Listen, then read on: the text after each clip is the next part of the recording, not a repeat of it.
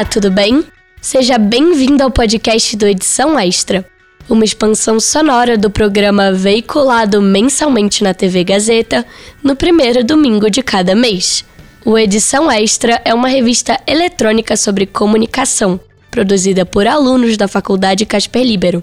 Você pode ver ou rever as matérias e as reportagens do programa no canal do YouTube da Casper. Aqui no nosso podcast, você acompanha as entrevistas com os convidados do programa televisivo, incluindo trechos inéditos. Nos últimos dois episódios, a gente entendeu o que é assessoria de imprensa. Entretanto, falta conhecer as estratégias usadas pelos profissionais do ramo.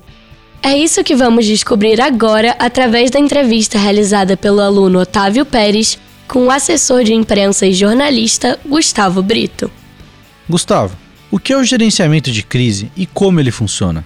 O gerenciamento de crise, ele na verdade, ele é um grande livro de regras, né? Ele é um grande manual que você tem que seguir ele de, de algumas formas para conseguir chegar naquele seu resultado, né? Então, dependendo do, do, setor, então setor de aviação, setor alimentício, setor de tecnologia, crises são diferentes, né? As crises, é, antigamente, nos anos 90, começo dos anos 2000, pré internet pré-influenciadores era muito diferente do que é hoje. Hoje, como você tem é, a presença de influenciadores, a presença das redes sociais e o público também agora criando conteúdo nessas redes, você precisa tomar mais um cuidado. Então você precisa fazer um posicionamento legal de marca, você precisa posicionar o seu porta-voz, você precisa preparar ele para responder perguntas, para também se posicionar publicamente no meio das suas redes sociais oficiais da empresa ou enfim, pessoais, o que for necessário para conseguir voltar com a, a marca. Obviamente que isso não é uma coisa instantânea. Algumas marcas demoram anos ou até décadas para conseguir recuperar a reputação perdida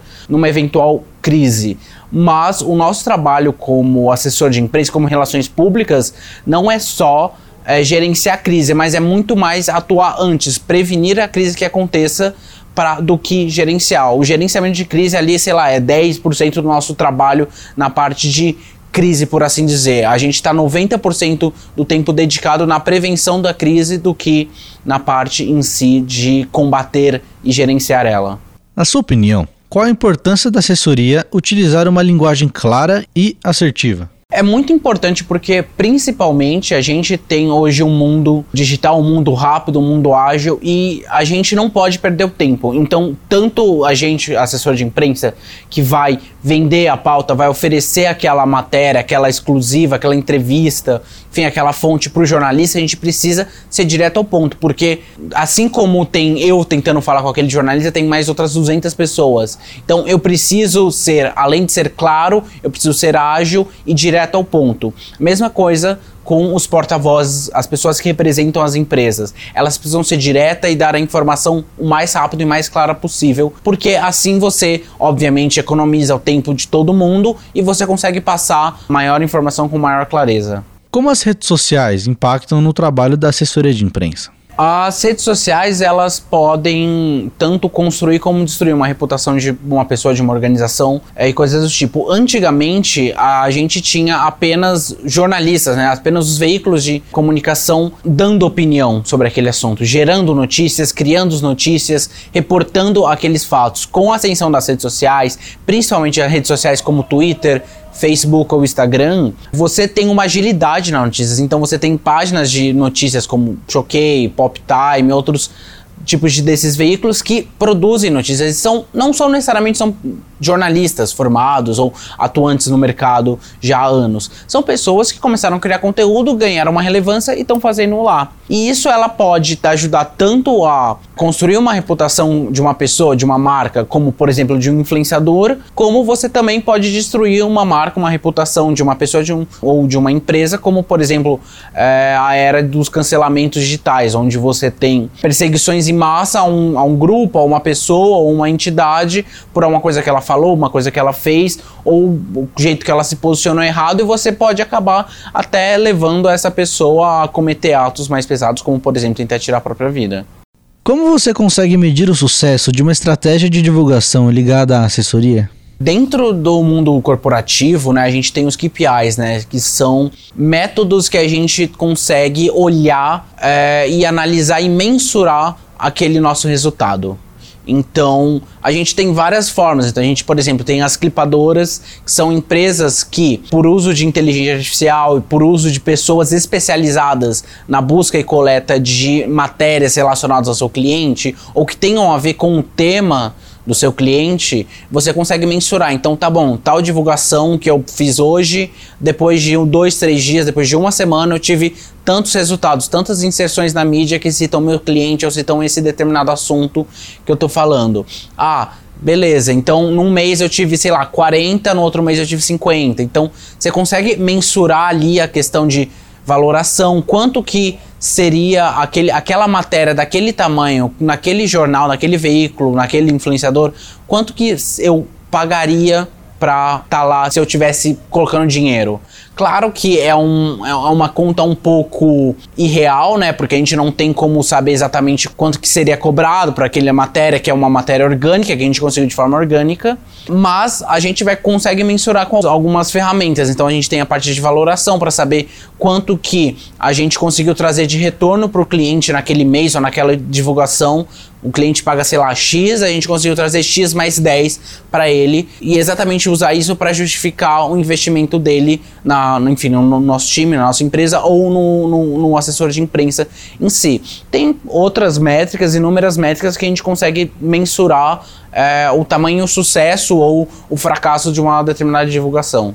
Quais as tendências atuais do mercado de assessoria de imprensa? Acho que a principal tendência, além de obviamente as redes sociais, que elas já são uma tendência aí nos últimos anos, é agora é análise de dados, né? Você trabalhar pegando, trabalhando com esses dados, com essas informações, tanto para mensurar os seus resultados, mas também para conseguir criar sugestões de pauta, é, entrevistas, coisas do tipo. Inteligência artificial também é uma coisa que está começando a crescer bastante no meio de comunicação, tanto na parte de jornalismo, publicidade, RP, assessoria de imprensa, tudo. E é uma coisa que ainda está sendo muito desbravada e ainda a gente está descobrindo e aprendendo como a gente pode se beneficiar disso, como outros setores já estão se beneficiando. Quais as principais dificuldades enfrentadas no trabalho da assessoria de imprensa? A vida de assessor de imprensa ela é cheia de desafios, porque você tem desde os desafios de evitar que o seu cliente ou que sua organização que você está representando ali cometa algum tipo de gafe, seja ela uma coisa, entre muitas aspas, engraçadinha, que vá parar no Twitter, que gere algum tipo de marketing, seja positivo ou seja negativo, ou até alguma coisa que possa envolver algum crime, investigação na justiça ou até prisão. Então, esse é um, um grande desafio nosso de tentar, de obviamente, treinar o porta-voz para evitar entrar em polêmicas, evitar responder haters nas redes sociais, evitar fazer comentários de qualquer tipo cunho preconceituoso, racista, homofóbico, qualquer coisa, porque tudo isso acaba gerando uma crise de imagem para a empresa, uma crise totalmente desnecessária que ela não tem necessidade de entrar e também outras coisas é, claro, como eu comentei no começo, você tem muitos assessores de imprensa e você tem poucos jornalistas nas redações. Você tem muitos veículos, obviamente, mas você tem poucos. Então, às vezes, um jornalista ele recebe 20, 30, 40, 50 ligações por telefone por dia. E é um absurdo. Ele não tem como atender, não tem como usar a pauta de todo mundo, mesmo que a sua pauta seja interessante, que o seu cliente, o que, que ele quer falar seja muito mais legal do que outra que ele recebeu, pode ser que fique perdido no meio de tantas outras pautas iguais que ele recebeu ao longo daquele dia.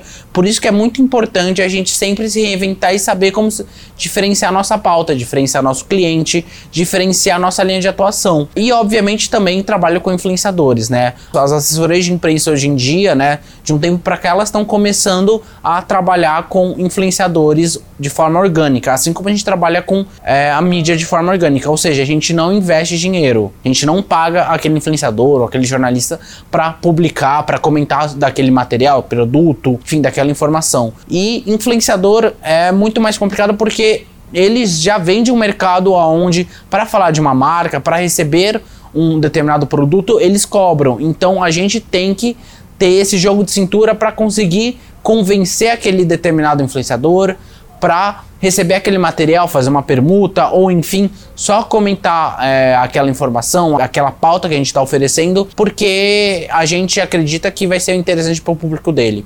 Então, acho que esses são os principais desafios que a gente enfrenta todos os dias.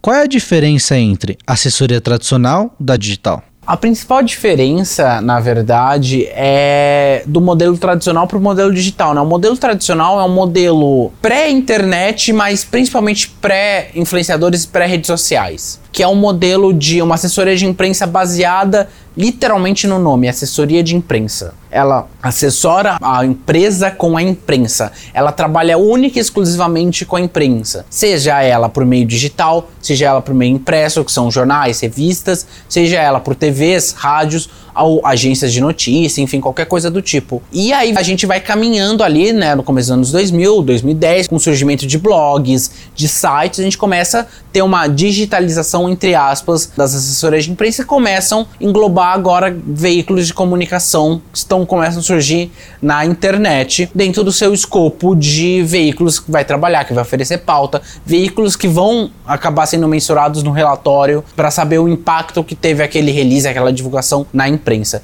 E aí você tem a parte mais digital, que é a parte de trabalho com influenciadores, que é a parte orgânica. E aí, obviamente, você sempre está aprimorando e trabalhando, por exemplo, com análise de dados, com é, Power BIs, com, enfim, a ciência de dados para aliar com é, o trabalho de assessoria de imprensa para conseguir potencializar o máximo possível dos resultados.